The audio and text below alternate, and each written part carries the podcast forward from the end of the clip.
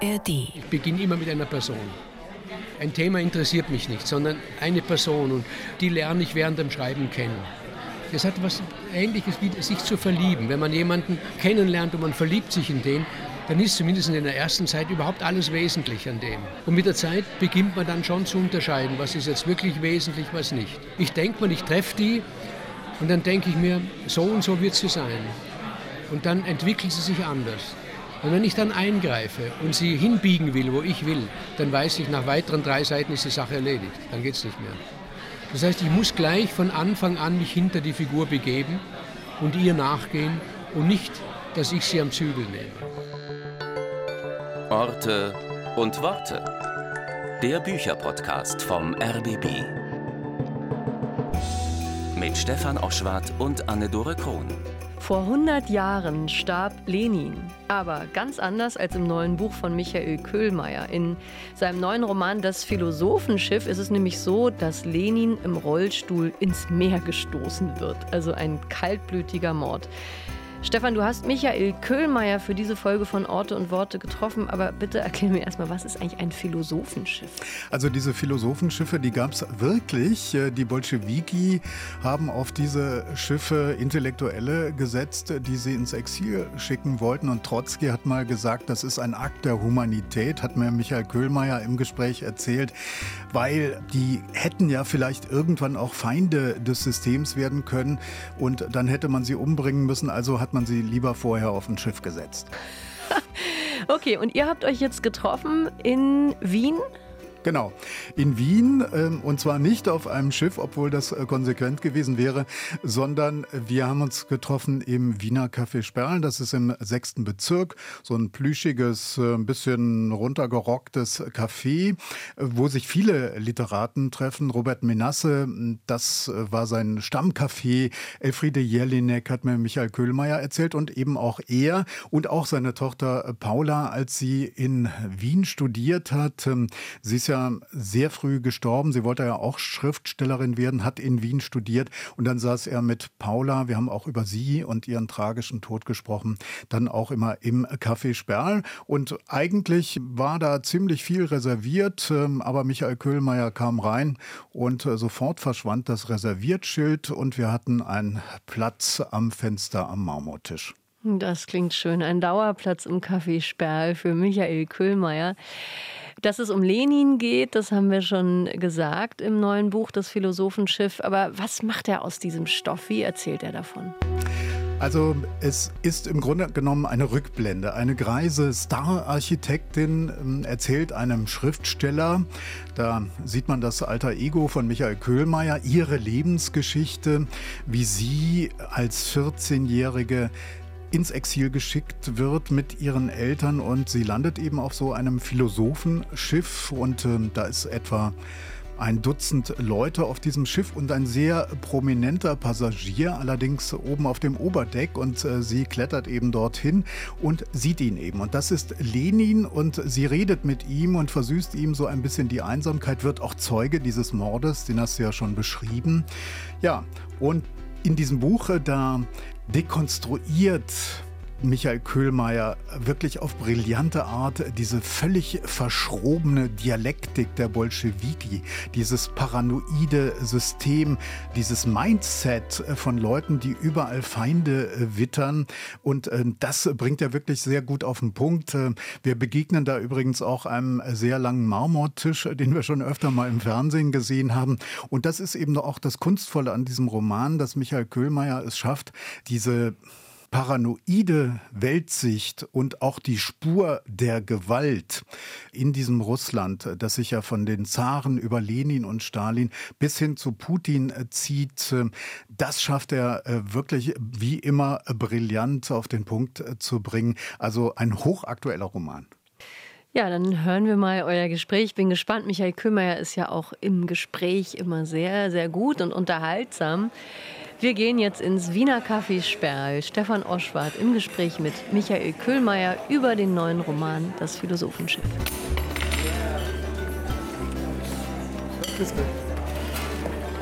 Ach ja, ich hätte gerne eine heiße Schokolade. Ja. Orte und Worte hat ja als Konzept, äh, dass wir an Orte gehen, die entweder als äh, Schauplatz eine Rolle spielen oder für die Autoren, Autorinnen eine Rolle spielen. Im Fall des Philosophenschiff müssten wir jetzt eigentlich im Café Dormeyer sitzen, im gutbürgerlichen Wiener Bezirk Hietzing. Übrigens mein Lieblingscafé, weil ich früher dort in der Nähe gewohnt habe. Jetzt sitzen wir aber im Café Sperl. War mal Stammcafé von Robert Menasse. Warum sind wir hier? Da haben wir uns jeden Morgen, also wenn ich da war, immer zum Frühstück getroffen. Da waren viele Autoren da. Also als der Norbert Strein hier gewohnt hat, haben wir auch immer getroffen. Sogar die Elfriede Jelinek, bevor sie sich dann ganz zurückgezogen hat, oder Gerd Jonke war regelmäßig. Das ist ein richtiges Literatencafé. Ich beschreibe es mal kurz. Also es hat, wie sagt man so vornehm Patina. Ne? Die Sessel sind so ein bisschen plüschig und schon ein bisschen durchgesessen. Das Zeiten, als man noch rauchen durfte, ist noch ein bisschen da. Das haben sie gelassen, glaube ich. Ja, ja, Gott sei Dank. Hinten in der Küche, da hört man bosnisch, wenn die Eierspeise zubereitet wird. Es gibt natürlich die Kellner, es gibt natürlich die obligatorischen Zeitungen, Marmortische und ein bisschen abgewetztes Parkett. Das ist also das berühmte Café Sperl im 6. Wiener Bezirk. So, jetzt sitzen wir hier bei Schokolade und Melange und sprechen über das Philosophenschiff. Der neueste Roman von Ina Köhlmeier, ich würde mal anfangen mit dem Titel, Das Philosophenschiff spielt ja auch eine Rolle im Buch selber, nicht nur im Titel. Da sind Exilierte drauf, zwei Handvoll und ein sehr berühmter Mann, nämlich Lenin. Wie sind Sie auf dieses Setting gekommen? Also die sogenannten Philosophenschiffe, die gab es ja. Das heißt, die sind nicht damals so genannt worden, aber etliche Jahre später hat man sie so genannt. Da hat Trotzki irgendwann vor internationalen Presse erklärt, es gibt eben eine ganze Reihe, ich glaube, man weiß nicht genau, wie viele es waren. Schiffe sind zwei, drei oder vier, hat es gegeben, bis zu 400 Intellektuelle damals. Also wichtige, gute Leute, also Leute, die sie hätten brauchen können, nicht nur Philosophen, Spinnerte oder irgendwelche Literaten, sondern auch also Ökonomen und so weiter. Und der Trotzki hat gesagt vor der internationalen Presse, das sind keine sicheren Leute für uns. Die werden sich, wenn die Zeiten anders werden, eventuell auf die Seite unserer Feinde schlagen. Und dann werden wir sie erschießen müssen. Nehmen Sie das bitte als einen Akt der Humanität, dass wir sie ausweisen. Und ich habe das irgendwo gelesen. Und allein der Begriff ist ja schon schön, Philosophenschiff. Nur stellt man sich was anderes darunter vor. Nicht? Ich habe mir so darunter vorgestellt, unter dem Begriff, das ist so was sehr schön Bürgerliches, wo so Intellektuelle sitzen und aufs Meer hinausschauen und es ist alles ganz ruhig, man philosophiert ein bisschen. Und das war es ja nicht. Die Leute sind halt einfach rausgeschmissen worden. Man hat ihnen zum Teil nicht mehr als eine halbe Stunde Zeit gelassen, muss man sich vorstellen. Immer knapper bis zu einer halben Stunde. Man hat ihnen Fallen gestellt. Man hat gesagt, sie können bis zu 30 Dollar mitnehmen. Gleichzeitig war es aber unter Todesstrafe gestanden, wenn man ausländische Währung besessen hat. Und lauter so Sachen, also eine pure Schikane, um Angst und Paranoia zu streuen, wie es halt so üblich ist in der Diktatur. Wollen Sie dazwischen ein paar Fragen stellen oder soll ich einfach drauf loslabern? Ich kann nicht schreiben, ein, ein Buch schreiben oder einen Roman schreiben aufgrund eines Themas. Das geht nicht. Nicht mal aufgrund eines Plots, sondern ich brauche eine Person zuerst. Und diese Person erzählt mir dann ihre Geschichte, das ist dann der Plot. Und was für ein Thema das Buch hat, das kann ich dann hinterher vielleicht sagen.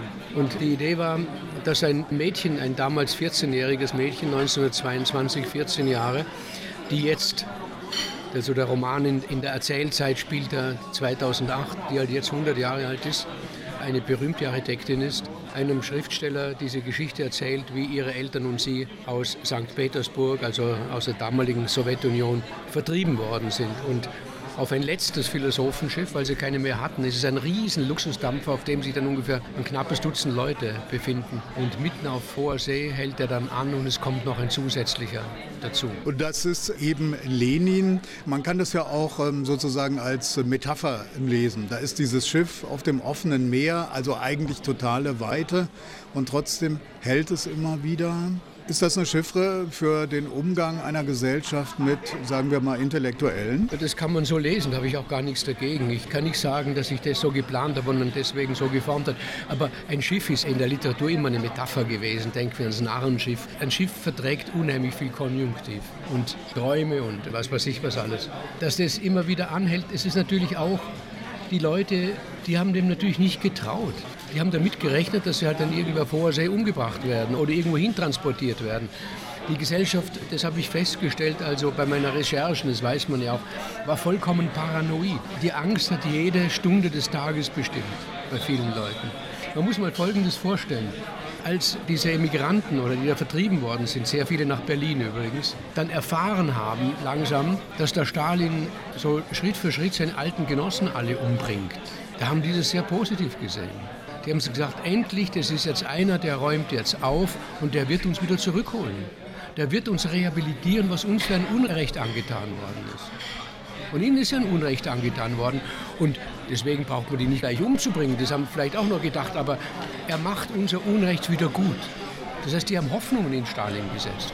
Das ist ja eine sehr beklemmende Parallele zur heutigen Zeit und zur Person Wladimir Putin. Auch er ist ja mit sehr viel Hoffnung, dass er diese instabile Ära Jelzin äh, wieder bereinigt empfangen worden. Und wenn man zurückschaut, eine einzige Blutspur. Standing Ovation im Deutschen Bundestag. Ich habe eine, eine sehr, sehr merkwürdige Parallele gefunden. Da gab es diesen Zar Pavel, der war verrückt. Den haben seine eigenen Leute umgebracht. Dann. Den haben das Genick gebrochen.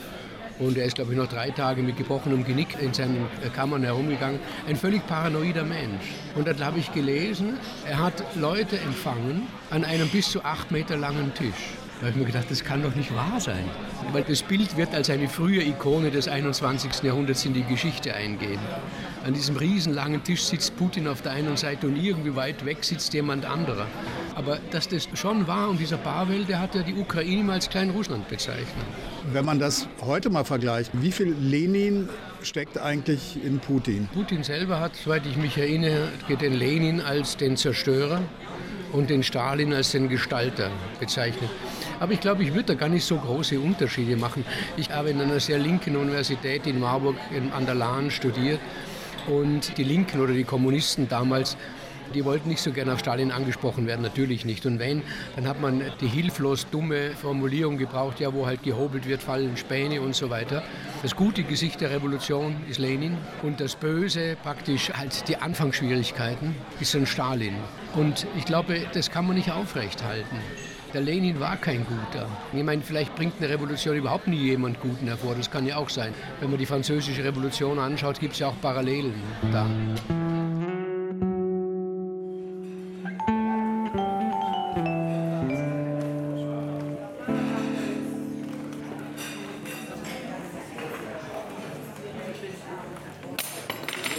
Sie das nachvollziehen, dass zum Beispiel nicht nur in Deutschland, auch hier in Österreich die Sozialdemokratie, aber generell die Sozialdemokratie solche Bauchschmerzen mit diesem Putin hat und solche Verrenkungen auch ideologisch machen muss und immer wieder dieser Rückgriff auf Ostpolitik und den Kniefall Willy Brandt. Wenn die Bauchschmerzen jetzt immer noch da sind, jetzt kann ich es weiß Gott nicht verstehen. Die Sympathien da waren oder vielleicht ist Sympathie das falsche Wort, aber Hoffnungen da waren, das kann ich durchaus verstehen. Wir haben es ja vorhin selber gesagt, das hat es ja gegeben. Der Putin stand am Anfang als jener, der sich dem Westen gegenüber öffnet und gleich gleichzeitig aber für geordnete Verhältnisse sorgt. Und dann hat man natürlich gesagt, die Aussöhnungspolitik, das ist ja nichts Schlechtes. Ich kann ja sagen, ich verurteile dieses kommunistische System, aber ich muss deswegen ja nicht meine Soldaten gegen die schicken. Ich kann sagen, schauen wir halt, dass wir ein kompromissreiches, friedliches, halbwegs friedliches Nebeneinander haben. Und ich glaube, diese Hoffnung hat man in den Putin gesetzt. Also aller, aller spätestens seit dem Einmarsch in der Ukraine dürfte niemand ernsthaft diese Hoffnung mehr haben. Und wenn dann einer immer noch hat, ist er entweder dumm oder er steht auf der falschen Seite. Sarah Wagenknecht kommt plötzlich von links, aber ist gar nicht links. Putin sagt, nee, die Nazis sind die anderen und verhält sich aber selbst wie einer. Also irgendwie ist da was durcheinander gekommen. Woran liegt das? Also äh, generell glaube ich, dass alle Kräfte, die irgendwie nicht demokratisch sind im Herzen, dazu neigen, wenn sie mit Demokraten in irgendeiner Weise in Berührung kommen, Unruhe zu stiften. Und intellektuelle Unruhe stifte ich, indem ich Begriffe durcheinander bringe oder manche Begriffe mit ihrem Gegenteil besetze. Das weiß man spätestens seit dem Roman 1984 von George Orwell, wo praktisch alles umgedreht wird. Nicht? Also das Ministerium für Friede ist natürlich das Kriegsministerium und so weiter und so fort. Indem ich Unordnung schaffe, Unruhe und Unordnung schaffe, in den Köpfen der Leute. Und das ist, indem ich die Sprache verdrehe. Und das kann man ja sehr gut beobachten. Ich wollte vorhin noch zu etwas anderem sagen. Es ist sehr interessant, dass man manche Sachen, manche Bücher zum Beispiel vergisst.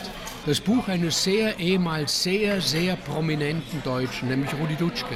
Der Rudi Dutschke hat seine Dissertation umgearbeitet, die ist dann rausgekommen, soviel ich weiß, beim Wagenbach Verlag und die hieß Versuch, Lenin auf die Füße zu stellen. Da drin hat der Dutschke geschrieben, der Leninismus ist nichts anderes als die Fortsetzung, er hat es damals genannt, die asiatische Despotie, also praktisch die Fortsetzung des Zaren unter anderen Anführungszeichen. Der Stalin wiederum hat diese Anführungszeichen wiederum fast umgedreht. Der Stalin hat im Prinzip die Politik des Zaren bis ins Detail fortgesetzt. Die russischen Zaren waren ja extrem antisemitisch. Also die Juden haben ja unheimlich gelitten, was zur Folge hatte, dass sehr viele bei den Revolutionären sehr viele Juden waren. Beim Stalin war der ganze zaristische Antisemitismus wieder voll da. Und wenn der Putin sagt, der Stalin war der Gestalter und der Lenin war der Zerstörer, da überspringt er einfach wie im Rösselsprung beim Schach den Lenin und landet natürlich wieder zurück beim Zar. Stalin und der Zar, die sind nicht so weit auseinander. Und das hat Rudi Dutschke in einer Sprache wahrscheinlich, die damals schon schwer verständlich war, aber sehr, sehr klar gesehen. Ich finde ja interessant die Amnesie, die im Moment so um sich greift, so nach dem Motto, das konnten wir doch nicht ahnen, dass äh, Putin so einer ist. Äh, ich kann mich erinnern, ich habe vor über zwei Jahrzehnten einen Zeitungsartikel gelesen, da ging es, ich glaube, es war die Doktorarbeit von Putin. Damals hat er schon dargelegt, wie gut man Gas, Öl, also Ressourcen als Waffe in der Geopolitik nutzen kann. Die Wirtschaftswoche hat das 2022, äh, drei Monate glaube ich, nach dem Überfall auf die Ukraine nochmal aus den Archiven rausgeholt. Und äh, jetzt sagen plötzlich alle, wir konnten es doch nicht ahnen. Wie kommt das denn? Ich weiß nicht, wie das beim Hitler gewesen wäre. Vielleicht ein zweites Attentat oder irgendeines hätte geklappt, bevor er überhaupt an die Macht gekommen ist. Wie hätte man dann meinen Kampf beurteilt? Als ein skurriles Buch eines skurrilen Denkers. In dem Augenblick, wo natürlich jemand die sei es noch verrückteste Idee, die in einem Buch darlegt, in die Realität umsetzt, ist natürlich der Blick auf das Buch ein vollkommen anderes. Aber am Anfang ist ja immer der Gedanke und das führt dann unter Umständen zur Tat. Sie haben ja 2018 im österreichischen Parlament, gar nicht weit von hier, zum Holocaust-Gedenktag eine Rede gehalten, die damals für ziemlich viel Furore gesorgt hat hier in Österreich. Sinngemäß haben Sie gesagt, die bösen Taten, dort kommt man hin mit kleinen Schritten. Wo sind wir heute? Also mit kleinen Schritten, und das ist ja das Fatale dran, die für sich genommen zu klein sind, um gleich die große Empörung loszulassen. Weil dann würde man sagen, ihr macht ein Riesengeschrei wegen jedem Kleinen. Im Nachhinein sieht man, dass aus der Reihe der kleinen Schritte ein großer Schritt wird. Wann hätte die große Empörung einsetzen sollen? In unserem Vorgespräch haben wir gesagt, die Leute, die jetzt in, in Deutschland auf die Straße gegangen sind, ist also so, dass mein Herz erhoben wurde von Stolz auf die Deutschen. Sag mal, es war halt relativ spät. Aber man lebt sein tägliches Leben mit der Familie, mit den Kindern und die Sorgen, ob das Mädchen jetzt die Abschlussklasse äh, so gut macht, dass sie aufs Gymnasium gehen kann oder nicht. Das sind die unmittelbaren Sorgen. Und dann schaut man halt auf die Politik auf und denkt sich, ja, ja, gut, gestern war das in der Zeitung gestanden. Heute ist es praktisch das Gleiche. Ich kann es kaum unterscheiden. Nach einer Woche sehe ich, die sind ein bisschen einen Schritt weiter gegangen.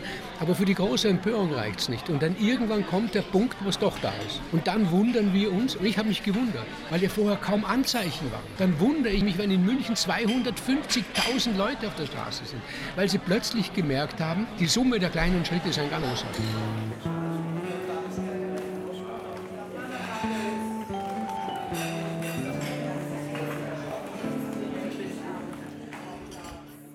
Sie haben ja gesagt, es gibt schon ganz viele kleine Schritte. Wenn wir es mal auf Deutschland oder auch auf Österreich beziehen, was waren die kleinen Schritte, die jetzt das Fass zum Überlaufen gebracht haben, dass so viele Leute auf die Straße gehen? Politikwissenschaftler in ein paar Jahren könnten es vielleicht klarer sehen, wie man es jetzt sehen kann, wo man so knapp davor steht. Aber ich habe letztens mit unserem Sohn, wir haben ein langes Gespräch geführt und äh, unser Sohn ist Künstler, der ist Maler und ist ein Linker, natürlich. Und er sagt, du, der Kittel, Es ist der Chef der FPÖ, Rechtsaußenpartei. Ja, also durchaus vergleichbar mit der AfD. In manchen Dingen sogar noch schlimmer als der AfD, weil sie nun wirklich überhaupt gar keine Abgrenzung mehr haben zum Nationalsozialismus. Aber er sagt, hör zu, wenn ich weiß, in Österreich 1 spricht der Bundeskanzler Nehammer von der ÖVP. Im Regionalsender spricht der Herr Babler von der SPÖ, von den Sozialdemokraten. Und im Ö3 spricht der Kickel von der FPÖ. Dann weiß ich, das Interessanteste ist der Kickel. Und sei es auch das, was mich am meisten aufregt. Es ist sexy geworden. Als ich in Marburg studiert habe, war das unsexy ist, wenn man das so sagen kann, waren die schlagenden Verbindungen, die sich immer in ihren Häusern versteckt haben. Die haben sich gar nicht getraut, sich offen zu präsentieren, weil man sie ausgelacht hätte. Aber dass das plötzlich sexy wird, rechts zu sein, das hätte ich mir nicht gedacht. Sie eine Erklärung dafür? Erklärung weiß ich nicht, aber ich habe mir Gedanken darüber gemacht. Ich habe so einen generellen Gedanke, der mich sehr lange schon beschäftigt.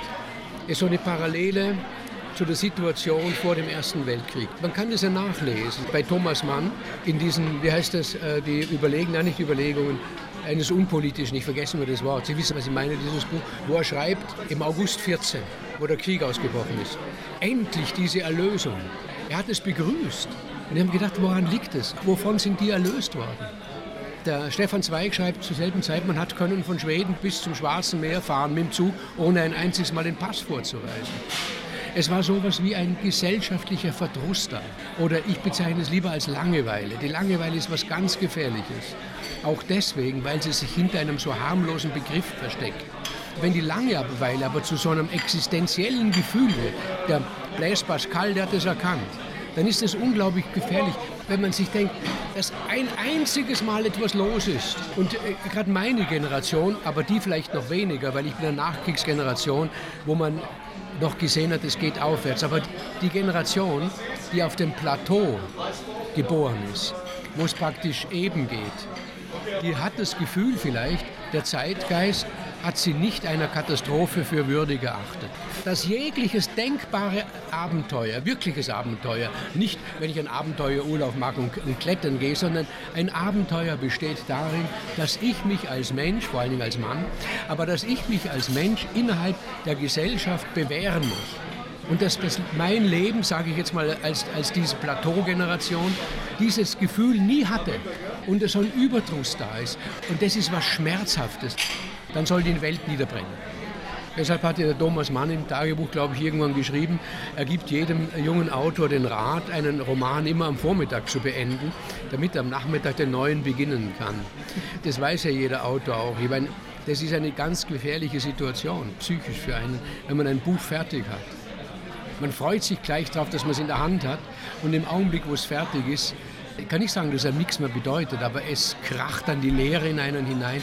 Diese Leere, dieses Gefühl der Leere, keine Aufgabe mehr zu haben und was noch dazu kommt, nicht nur keine Aufgabe zu haben, sondern nicht mal die Möglichkeit mehr haben zu scheitern. Zu dem Begriff des Abenteuers gehört die Möglichkeit des Scheiterns, sogar die Möglichkeit des Sterbens. Ein wirkliches Abenteuer ist auch todgefährlich. Und das haben wir nicht mehr. Ich merke bei vielen Leuten, auch bei mir selber, immer wieder, merke ich, dass so ein Lebensüberdruss aufgrund von fehlenden Abenteuern da ist. Ich habe jetzt eben rausgehört, Schreiben ist noch eins. Ja, äh, es ist eines. Sagen wir so, ich kann immer noch scheitern mit einem Buch, aber ich habe Möglichkeiten, es ziemlich rechtzeitig zu erkennen. Das hatte ich als ganz früher Autor nicht. Da bin ich oft in eine Sackgasse reingerannt, sehr, sehr weit in die Sackgasse, bis ich es erkannt habe. Ich erkenne es jetzt vorher. Das größte Risiko ist, jedenfalls war für mich in meinem Leben das größte Abenteuer, wo ich mit meiner Frau, wo wir uns beide entschlossen haben, freie Autoren zu werden. Mit vier Kindern. Das war der Entschluss, wenn wir dort scheitern, dann ziehen wir nicht nur uns mit rein, dann kann es bitter werden, obwohl wir auch gewusst haben, wir leben in einem Sozialstaat. Wir wären nicht verhungert, das wären wir nicht, aber es wäre uns nicht gut gegangen.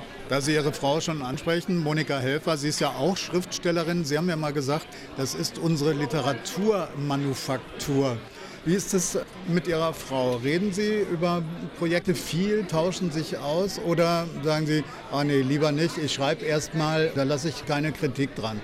Das würde eine komische Ladung ergeben, wenn man weiß, ich schreibe und irgendwas, das interessiert mich und sie sagt es mir nicht.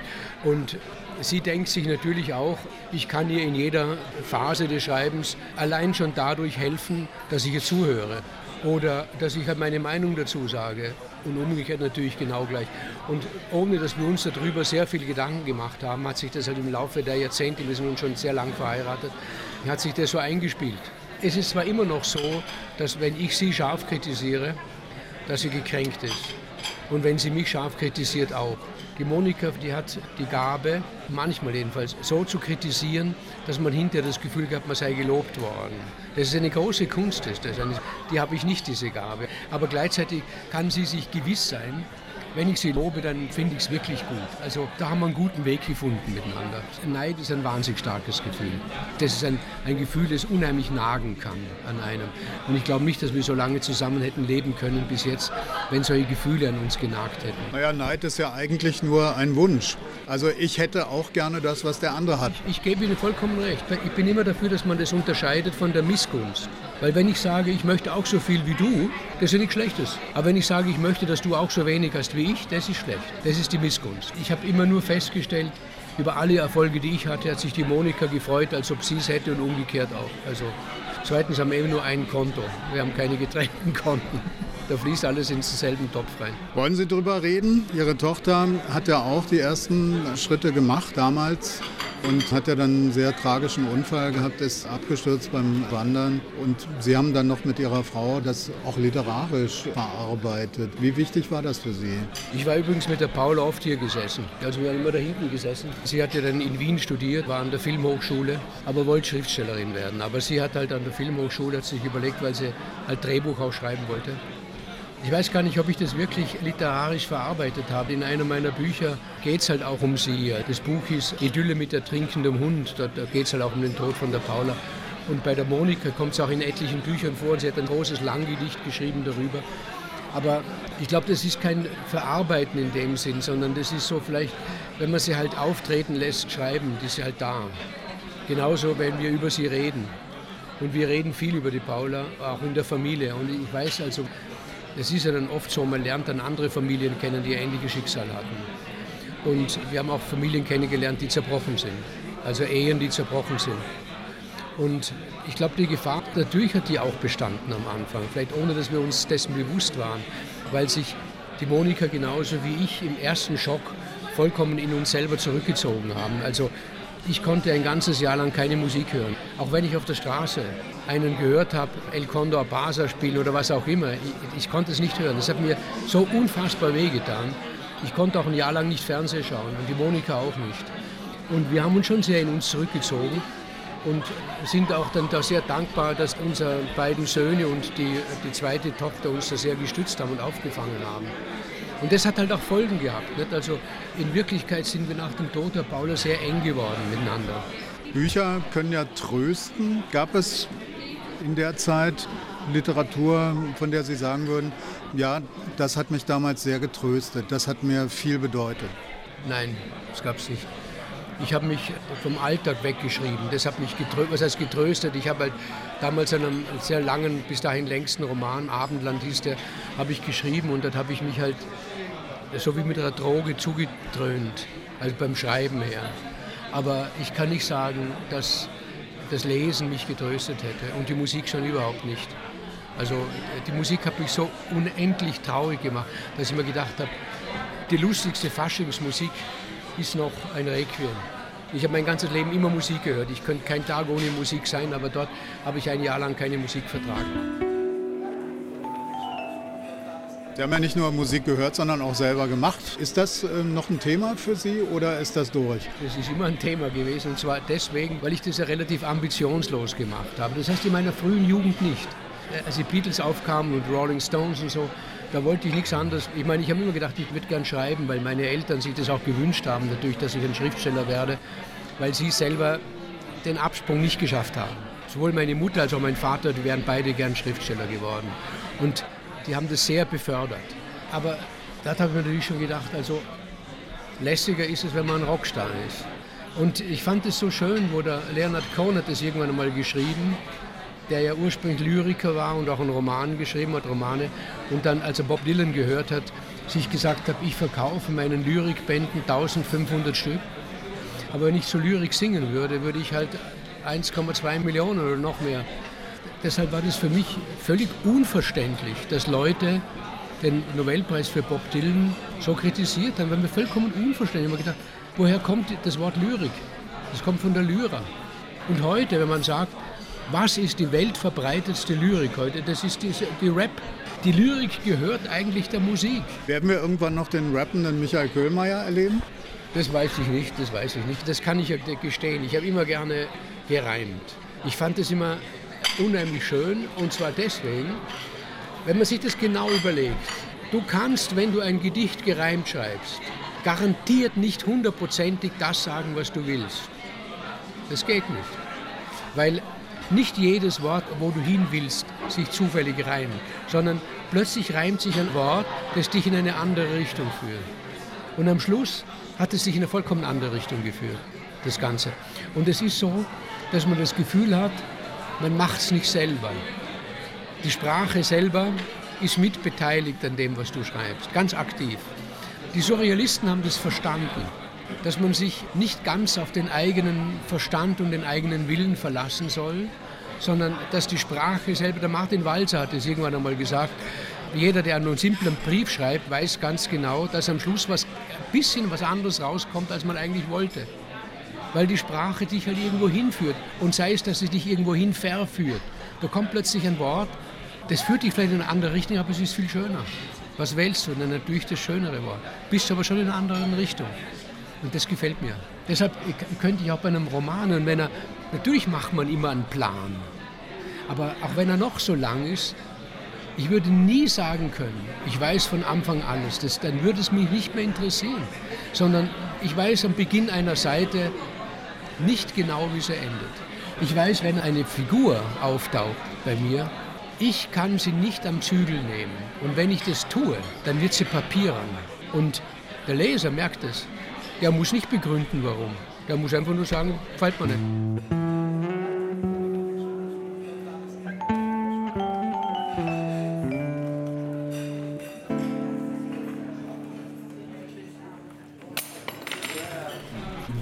Bekommen die Figuren dieses Eigenleben, wie bekommt die Sprache dieses Eigenleben, das sie einführt als Autor?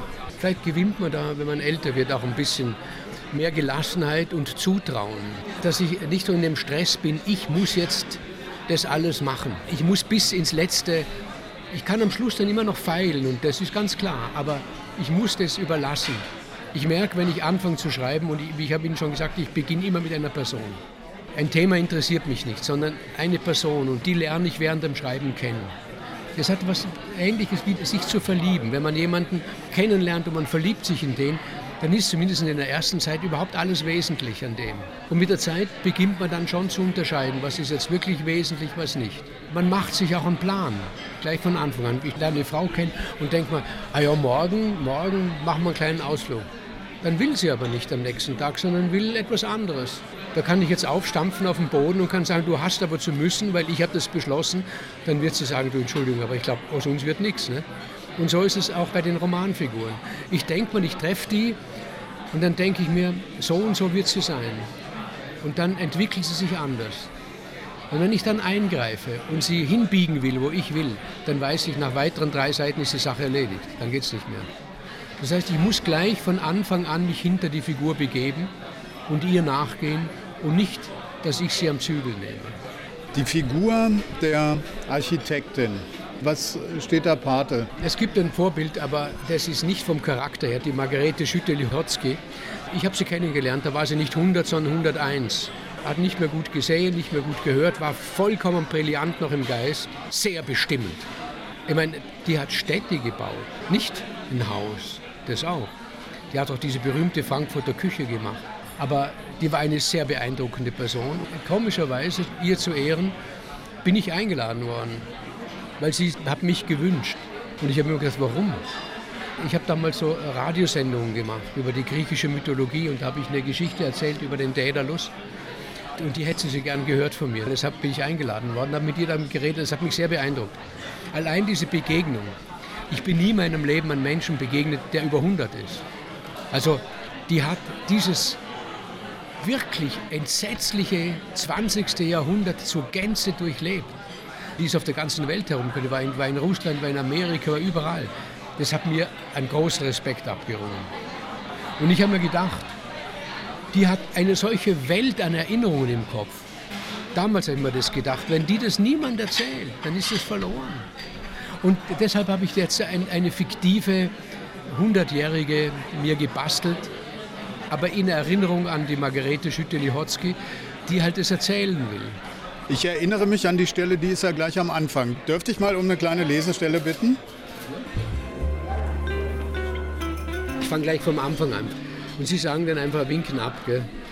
Frau Professor Anouk Perlemann-Jakob lernte ich an ihrem 100. Geburtstag kennen. Der österreichische Ingenieur- und Architektenverein lud zu einem Abendessen ihr zu Ehren ins Palais Eschenbach im ersten Wiener Gemeindebezirk. Das war im Mai 2008. Meine Einladung verdankte ich ihrem ausdrücklichen Wunsch. Ich möge die Geschichte von Daedalus erzählen. Die habe sie im Radio gehört und wolle sie noch einmal hören, weil darin Dinge vorkämen, von denen sie nichts gewusst habe und von denen auch sonst niemand etwas wisse. Sie habe bei ihren Freunden nachgefragt, zum Beispiel, dass Daedalus ursprünglich ein Bildhauer, später erst ein Architekt und dann ein Erfinder gewesen sei. Das alles hatte mir der Präsident des Vereins, Herr Dr. Maher, am Telefon mitgeteilt. Er klang, als wäre ihm die Sache unverständlich und unangenehm und würde es nach ihm gehen, wäre keine Einladung an mich ausgesprochen worden. Seine Stimme war eintönig wie die eines Butlers, der vorsorglich jeden ihm unbekannten Besuch als verdächtig einstuft und verächtlich behandelt. Ich gab ihm recht, im stillen. Auch mir war die Sache peinlich, denn gerade diese Geschichte hatte ich frei erfunden, hatte aber in meiner Radiosendung so getan, als wäre sie überlieferter Mythos. Herzlichen Dank. Wir empfehlen uns ja immer auch Bücher. Wer Bücher schreibt, der liest auch welche. Was haben Sie mir mitgebracht? Es ist das Buch eines Lieblingsautors von mir. Ich habe ihn auch mal kennengelernt persönlich, weil er halt auch im selben Verlag ist. Richard Ford. Und zwar sein neuester Roman Fallendienstag. Fallendienstag ist der fünfte Roman. Ich kann nicht sagen alter Ego, das weiß ich nicht, da kenne ich Richard Ford zu wenig. Aber um diesen äh, Mann, über den Frank Bascomb, Richard Ford hat sich vorgenommen, die amerikanische Gegenwartsgeschichte zu schreiben anhand von Feiertagen. Und in diesem Roman ist er zusammen, der inzwischen über 70-jährige Frank Bascomb, mit seinem fast 50-jährigen Sohn Paul, der an ALS leidet und strikt, also ganz straight auf den Tod zugeht. Das Buch ist schwer erträglich, ich muss es gleich sagen, auch weil es ein unglaublich trauriges Buch ist. Aber es ist so großartig geschrieben, weil dieser Frank Bascomb nicht in einer gefühllosen, ganz im Gegenteil, aber in einer sehr kalten Art und Weise seinen Sohn betrachtet, wie er auf den Tod zugeht. Und dieses Betrachten, gnadenloses Betrachten, ist in Wirklichkeit Ausdruck einer Liebe, weil er sich sagt, es gibt an diesem Zustand nichts zu verbergen, nichts zu verschweigen, nichts zu übergehen. Alles, was noch, auch wenn er noch so hässlich wird in seiner Krankheit, ist mein Sohn. Angesichts seines sterbenden Sohnes wird für ihn die ganze Welt in jeder Kleinigkeit plötzlich wesentlich. Und das ist mitunter schwierig zu lesen, weil er eine Beschreibungswut hat, die man sonst nicht kennt. Aber ich habe das Gefühl, wenn man diese Romane alle gelesen hat, ich habe es inzwischen alle gelesen von Anfang an, und man den Frank Bascomb kennt, besser als seinen eigenen Onkel, dann merkt man, dass hier ganz große Literatur geschrieben wird. Herzlichen Dank. Ich habe auch was mitgebracht, ähm, nicht ganz so hochrangig, eher eine Newcomerin, Lisa Weder, eine äh, niederländische Autorin, die in ihrem eigentlichen Beruf virtuelle Realitäten schafft als Regisseurin. Und so ähnlich liest sich auch ihr Roman Alexandra. Also sie hat selber ukrainische Wurzeln. Ihre Großmutter heißt so, wie auch der Romantitel ist, nämlich Alexandra. Und sie begibt sich auf die Spuren quasi zurück in der ukrainischen Geschichte. Und kommt also nach Luhansk im Donbass und betritt dort einen Palast des Don-Kosaken. Äh, da merkt man schon die Virtual Reality Erfahrung und öffnet dort eben Türen und diese Türen führen halt in die Geschichte der Ukraine und natürlich auch der Sowjetunion. Das ist angelehnt an diesen stalinschen Palast, den er bauen wollte in Moskau, die Zentrale der Weltrevolution. Dafür wurden ja sehr viele Ressourcen mobilisiert und mussten auch Leute für leiden. Stichwort Holodomor, also die Hungersnot. Am Ende ist es ja gescheitert. Es wurde das weltgrößte Schwimmbad draus in Moskau oder das weltgrößte Freibad war es, glaube ich. Ganz interessant, wie sie diese Internetwelt in Romanform gegossen hat. Kann ich sehr empfehlen. Wo ist es erschienen? Kanon Verlag. Aha, sehr. Alexandra. Ich werde es mal besorgen. Ich freue mich jedenfalls sehr, dass wir miteinander gesprochen haben. Herzlichen Dank. Ja, vielen Dank. Michael Köhlmeier war das im Gespräch mit Stefan Oschwart im Wiener Café Sperl. Stefan, das ist ja auch ganz schön persönlich geworden zwischen euch. Ja, das war's. Ein sehr persönliches Gespräch. Ich mag den wirklich gerne. Der ist ein mhm. ganz sympathischer, zugewandter Mensch und ich habe es sehr genossen. Er ist ja auch intellektuell brillant. Man wirft ihm ein Stichwort hin und er macht daraus eine Bibliotheksbegehung. Ja? Das ist wirklich äh, irre und er ist auch ein künstlerischer Tausendsasser. Er hat Musik gemacht, er hat Radio gemacht, er hat Märchen geschrieben und er hat eben diese intellektuelle aber auch emotionale Tiefe. Ähm, das mag ich sehr. Und vor allem, er ist auch ein sehr politischer Mensch. Wir haben uns natürlich auch unterhalten über Rechtsextremismus, die Demonstrationen, die dreuenden Wahlen, auch bei denen Rechtspopulisten punkten könnten in Österreich wie in Deutschland. Also kurzum, er ist ein Autor, wie wir ihn uns eigentlich immer wünschen. Einer, der sich einmischt und was kann einem in diesen Zeiten Besseres passieren? Klug, belesen, das Herz auf dem rechten Fleck und jemand mit Haltung. Was will man also mehr? Ist das denn eine anspruchsvolle Lektüre? Also für wen ist dieses Buch, das Philosophenschiff, geeignet? Weil es scheint ja sehr gehaltvoll zu sein. Ja, und ich würde auch sagen, es ist ein Buch für Erwachsene, finde mhm. ich. Ein Buch für Leserinnen und Leser, die sich für Geschichte und Politik interessieren, für diese Politik dieses grausamen 20. Jahrhunderts. Und es ist auch was für diejenigen, die mal hinter den früheren eisernen Vorhang schauen und dieses Gulag-Mindset erkunden wollen, diese paranoide Weltsicht eines Lenin, Stalin, aber letztlich auch Putin. Und die dekonstruiert Köhlmeier ziemlich brillant und ist damit 100 Jahre nach dem Tod Lenins hochaktuell. Das Philosophenschiff von Michael Köhlmeier ist im Hansa Verlag erschienen, hat 224 Seiten und kostet 24 Euro. Und diese Sendung Orte und Worte gibt es wie immer ab Donnerstag in der ARD Audiothek und auf anderen Plattformen. Und wer sich für Osteuropa interessiert und die Dekonstruktion von Propagandalügen, dem empfehle ich den Podcast Ostausschuss der Salonkolumnisten mit führenden Osteuropa-Historikern. Wir sagen Tschüss für heute. Ich bin Anne-Dore Krohn. Und ich bin Stefan Oschwart. Ciao. Orte und Worte. Der Bücherpodcast vom RBB. Redaktion Stefan Oschwart. Sounddesign Robin Rudolph. Eine Produktion von RBB Kultur und RBB 24 Inforadio.